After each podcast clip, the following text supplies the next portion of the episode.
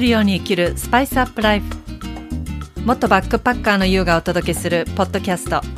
この番組では毎日を旅するように刺激いっぱいの日々を思いっきり楽しみながら心と体がワクワク喜ぶをテーマにスパイスアップライフをさまざまな観点からお届けします。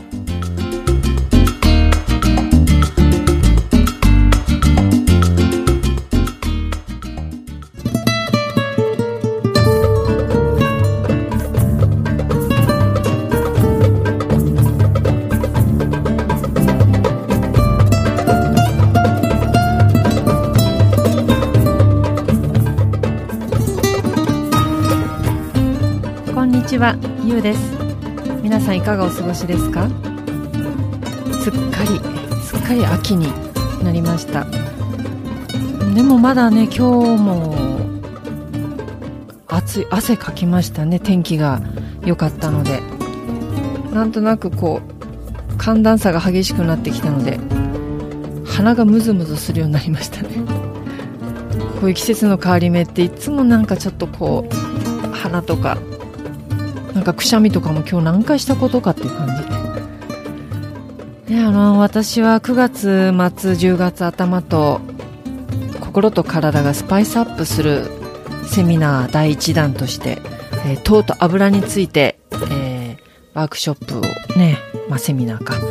えー開催しました。前回のねエピソードでそういう話しましたけれども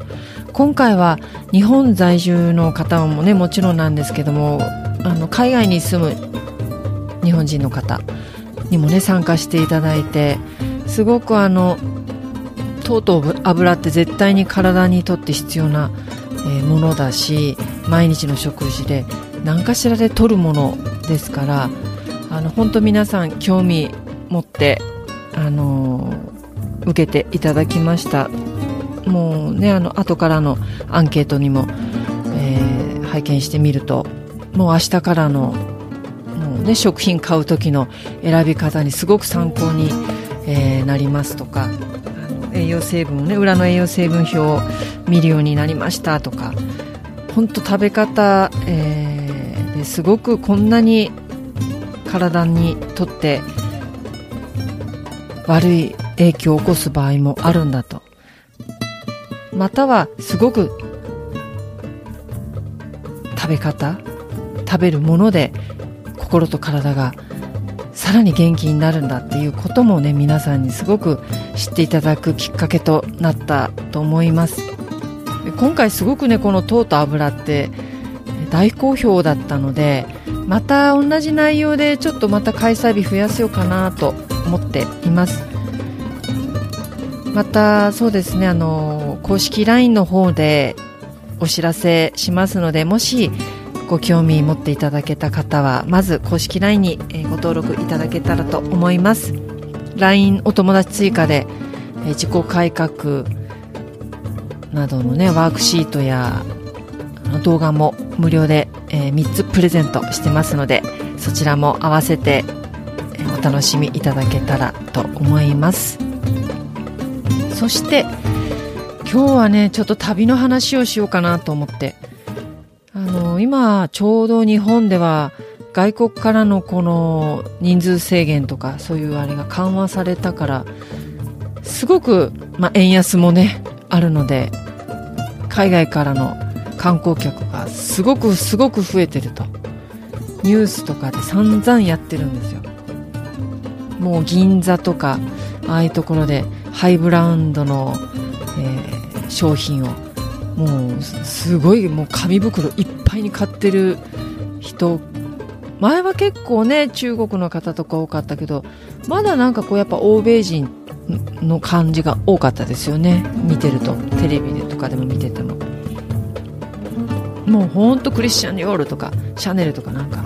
すんごい買ってるんですよね。でもね私たちからしてみたら円安だから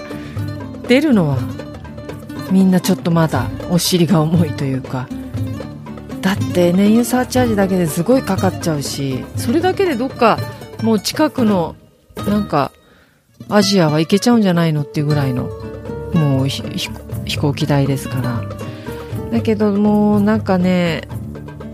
日に日にこう募るわけですよ。海外期待病国際国際線の飛行機の匂い嗅ぎたいとなんかそんなことこう今はだから過去の旅行をこう妄想しつつも未来への妄想も膨らむわけです。ああそこ行きたい。こんなとこ泊まりたいとか。そんな中で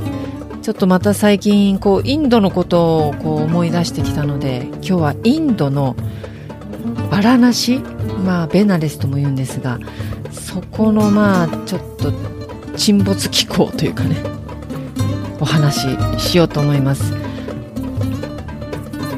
もうね私が行ったの今からもう約20年は経ってるんですよね。ちょうどまだインド料理まあ、インドレストランで働いてコックとしてカレーをせっせせっせと作ってた時なんですよ。カレーを作っては旅に出るっていう時期だったんですがこのバラナシっていうのはあのガンジス川って言えばね聖なる川で有名なんですがここがねあるインドの最大のヒンズー教の聖地なんですよ。ガンジス川ガンガーと言われてます。もうこの世で最もこう清らかであらゆる罪が洗い流されると信じられているからもうみんなインド中各地からこの聖なる川の水に体をこう浸しに来るお祈りに来るんですよ。もうだけどこの川って本当にこう体ももう本当頭のてっぺんまでかぶ浸かるからそういう中でもまあ、死体がね浮ってあの浮いてたりするわけですなんかねこのまあ水は川の水はだからすごいすごい色ですよ。実際にはなんかねこう大腸菌レベルで基準値のこうなんか何十倍も超えるらしいですね。なんか噂によるとこの工場から流れる有毒な化学物質もあるって言われてる。で私がその当時インド料理で働いてた時にインドのインド人と日本人のハーフの方も働いててでその方のなんか友人と一緒にその方が前そのガンガーにねガンジス川に行った時にいややっぱりちょっと体は疲れないなと。ちょっと勇気がいる。でもせっかく聖なる川に来たからちょっとちょっとだけ触れよあの浸ろうと思って足の裏をちょっと川につけたらしいんですよ。でそしたらねその後 A 型肝炎になっちゃって。どうも足の裏になんか傷があったらしいんですよ。多分インドってこう、うん、もしねビーチサンダルとかサンダルとかで履いたら結構下も道も舗装も悪いからなんかなんかね石とか変な踏んで傷とかついちゃうかもしれない、まあ、そういう傷口から、まあ、入ったのではないかと。でもう散々な目にあったっていうのを聞いてたからもう私は本当に眺めるだけ絶対触れるものかと悪いけどちょっと触れちゃいけないと思って。でもねインドの方は本当に本当にあの老若男女もう神聖な気持ちで使ってるのを見るっていうところはすごくね私も感銘を受けたんですよね。まあね説明が難しいんですよインドインドって。もう混沌とした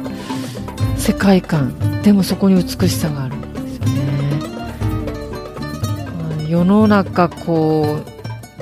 う目まぐるしく変化してで自分自身も変化していくことってすごく生きるってことそれが人生だったりするんですけど多分ここのインドのここはいつも変わらないんじゃないかなと思います。このガンガーバラナシは。かねインドってすごくどんどんどんどん発展してるじゃないですか。だから都市部とかそういうところは発展しているところは変わっていってると思うんだけどもこのガンジス川はずっと長く変わらないインドの本質っていうのを感じます。変わっちゃいけない気もしてるしそれはきっとインドの方も思ってると思うんですよね。本能的に。ここはインドの本質があってそして人間の本質がむき出しになってるんですよ。だって生と死だから。本当に死んだ方がそこに浮いてて川で流されてる。中で生きるために必死に何か物を売ったり物乞いもたくさんいる。小さい子供でも物乞いもいるし、まあ、嫌おなくそのこ向き合わざるを得ない場所。でもねそこがやっぱ旅の途中というか最中では非常に疲れるんですよね。なんかこう何かを買うにも歩いてるだけでもうインド人の方の視線ってすんごいから。あの本当に、まあ、日本だったら人のこと見るのってこうちょっと見ててもチラチラみたいな感じでするじゃないですか。でちょっと目が合いそうになるとパンみたいなそらすみたいな。やっぱちょっと見るのは失礼かなみたいなあるけどインドの方はない。そういう見ることが失礼とか全くないのでめちゃくちゃ見るんですよ。しかもまっすぐね。絶対に反らさない。それがね最初はもう疲れて疲れてなんか日本語でそんなに見ないでよって言ったこともあるもんね。あまりにも嫌で。でも分かるわけないからその言葉の意味も。ずっと見られる。でそこがねまあ旅の最後の方になってきたら慣れてきたけどまあやっぱ慣れなくて。でも歩いてるだけでとにかくやかましいんで街がうるさい。もうバイクの音はもうあとクラクションももうもうお構いなしにブーブーブーブー鳴らすしだから何も考えずにできることっていうのが日本ではあるじゃないですか。何か物を買う歩くことでさえすごく労力使うんですよ。だってもう下ちゃんとしっかり見てないと牛の糞踏んじゃうからね、まあ、そういうインドの中でこの、えー、インドバラナシにはゴードゥリア交差点っていう、まあ、一応こうなんかメインっていうかねあってもう本当にこうバックパッカーの方がいっぱいいるんですよ。なんか本当に長期滞在もいると思う。もうなんかな欧米人もたくさんいますし。でそこの交差点はすごくまたやかましい交差点なんだけどもまあここにこういろいろお店がある中で有名なラッシー屋さんがあるんですよ。ラッシーってヨーグルトドリンクですよね。これがねなんかね当時まあ地球の歩き方ってね持ってたからガイドブック。あれにね書いてあったから見たような気がするんですけどラッシー屋さんのある1店舗に1店舗じゃないかもしれないけどあのマリファナ成分入りの緑のドロドロとしたラッシーとクッキーがあるっていう。でなんかこのマリファナはインドの神様のシバが大麻好きだったらしいんですよ。でそういうマリファナ入クッキーラッシーが売ってるお店がある。しかもすぐ近くに警察署みたいなのあってそのマリファナの濃度によって値段が異なるって。なんかこう味はよもぎや抹茶風味とか。まあそういうところでしたよ。でもラッシー私は絶対インドで飲まなかったですね。ちょっと氷とか怖いから。絶対にチャイは飲んだけど絶対飲まなかった。もうこのねバラナシって、まあ、ヒッピー系のそのね外国人の方も多いんだけど、まあ、ファッションにもなってんですよねこう。なんかここで小綺麗はなんかねダサいみたいな。なんかすっごくもう着崩したというよりかもうなんていうの？散々着た古こけたやつっていうか。でもバングルとかこうインドでねいっぱいこうインドの女性とかも10本とかこうバングルつけたりするんですけどああいうのが安く売ってるからそういうのをたくさんつけたりこうアンクレットつけたりとか。それでちょっと小汚い朝のなんかねこうパンツ履いたりいろいろまあそういうのしてるのがちょっとこう長くちょっと滞在している、えー、バックパッカーだぞみたいな感じ。だからよバラナシは本当にねヨガのなんかこうところもやれるとこもたくさんあって私やらなかったけどね。なんかもうインドこの時も疲れ切ってたから。でもねこう街にこうお香も売っててゲストハウスでこの街で買ったお香をつけているだけでそこにこう身を置く自分っていうのにねゾワゾワするんですよ。すっごく。ああ私今がインドのガンジス川にいるんだと。夢のバラなしにいるんだっていうなんかねゾワゾワ感。インドまあ私デリーから入っても本当はね南まで行きたかったけど本当インドは予定通り行かないからもう西の方回ってバラなしあの行ったりしたんですけどここね一番良かったんですね。である時からこうインドだけじゃなくて旅にふっとこう慣れる瞬間がある。あのすごく気が張ってていろいろと労力使っていた自分がとそこに溶け込む時があってそっからがすごく楽になる。逆に自分は観光客でもない。そしてといってローカルな人間でもない。地元の人でもない。なんかすごくチューブラリンなんだけどもすごく楽心地よい。感じって旅の中でいつもあるんだけどもここのバラなしはある瞬間からなんか沈没する気がしたんですよ。私なんかもしかしたらずっと入れちゃうかもっていう。そういう魅力もあったんですよね。でなんでそう思ったんだろうって考えた時になんかね全てがそぎ落とされた自分っていうのがそこに出てきた。だからそのまんま自分が入れる場所。本質そのものがね出せる場所だったんですよ。もう何がしたいとかこれがしたいこれが欲しいというあらゆる欲望も超えてしまうそういう自分を見つけてしまった。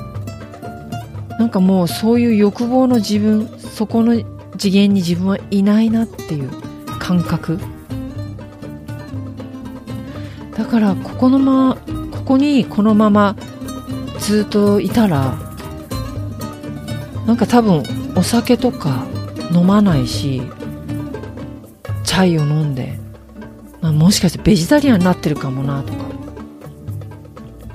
思いましたね。まあねあのインドって本当お酒飲むのそんな簡単じゃないから本当ビール飲むのに大変だったんだけどでもそれもデリーの都心部に行って飲んだぐらいだったかな。バラなしなんかで全然飲む飲もうとも思わなかったしまあ探しきれなかったっていうのもあるかもしれない。ちょっと闇行けばあったかもしれないけど。でもこういうそのなんか本質っていうのがむき出しになって欲望からなんかこう超えてしまった時になんかこう、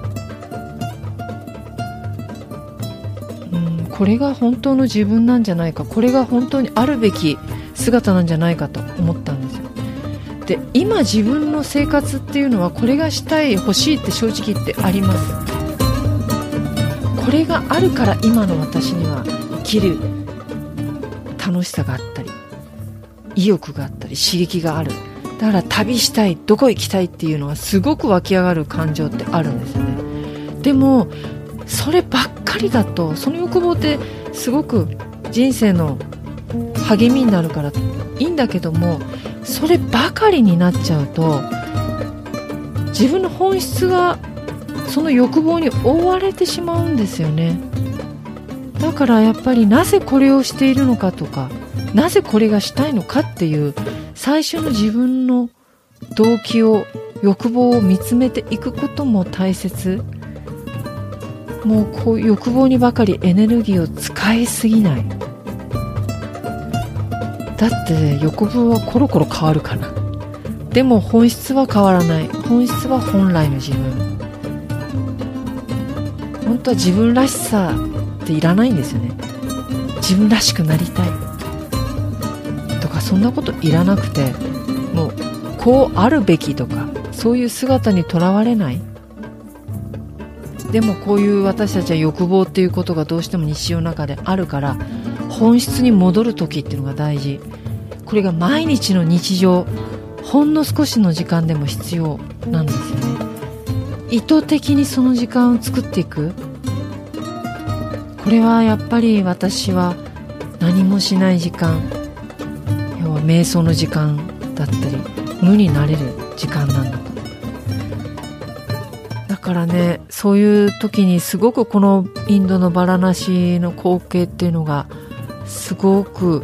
思い出されてあの感覚っていうのをなんか思い出したい自分が時々出てくるんですよ。それをやっぱも感づかせてくれたじゃない？味わわせてくれたインドっていうところが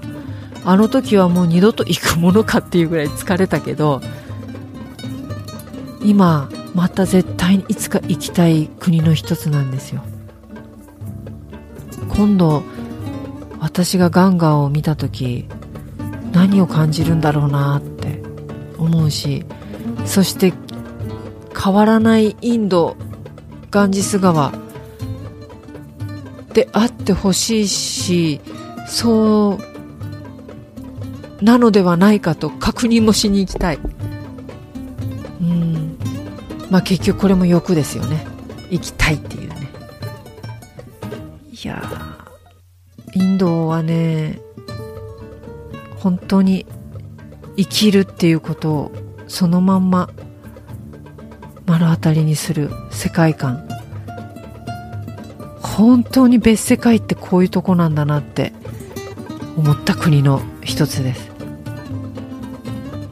なんかね誰かもしこれ聞いていただいてる方でインド行ったことあるとかもちろんこれからもこれから行ってみたい興味があるっていう方とかなんかねメッセージいただけたら嬉しいな。なんかこううんちょっとこう共有させていただきたいなって思います、ね、今回はこういうインドのお話してみました。またちょっとねインドは今日はバラなしの、ところをお話したけどまたインドの違う土地のことも行った時土地のことえお話ししてみたいなと思います。ね、ぜひ番組の感想や取り上げてほしいテーマ、あと、ちょっとこのお悩みとか何でも、えー、聞いてみたいな感じがありましたら、番組詳細欄にアンケートフォームありますので、ぜひお気軽に、えー、送っていただけたらと思います。それでは今回も聴いていただきありがとうございました。次回またお会いしましょう。